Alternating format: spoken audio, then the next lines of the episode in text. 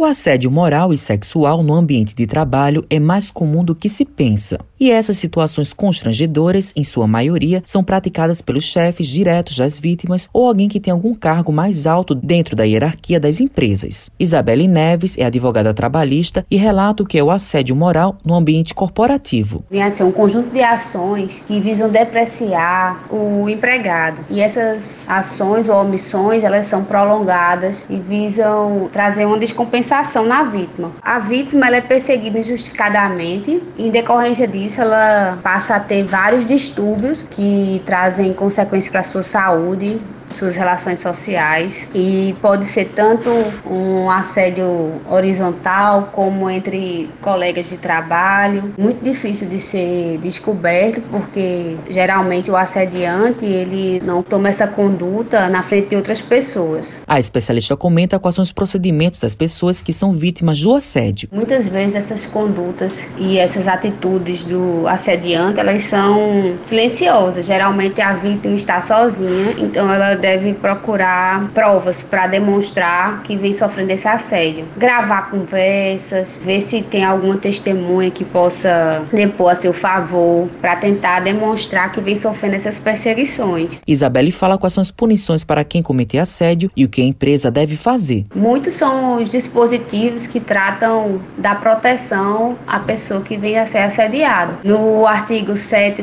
da Constituição, que trata do meio ambiente do trabalho, que deve ser sadio, Civil, Código Civil que prevê a indenização por danos morais para quem venha a sofrer esse tipo de dano. Além disso, ela pode pedir a rescisão do contrato de trabalho dela e ter garantido todos os direitos de uma dispensa imotivada. A empresa ela deve assegurar que os seus empregados eles estejam protegidos, não só com relação à parte física, como a mental. Então, tomando conhecimento de prática de assédio no ambiente de trabalho, o dono da empresa ele deve fazer com que cessem essas atitudes, inclusive demitindo eventual funcionário que esteja cometendo. Dar palestras educativas entre os funcionários, a forma de trato entre as pessoas, é a obrigação da empresa essa proteção do meio ambiente de trabalho. Matheus Silomar para a Rádio Tabajaro, emissora da empresa paraibana de comunicação.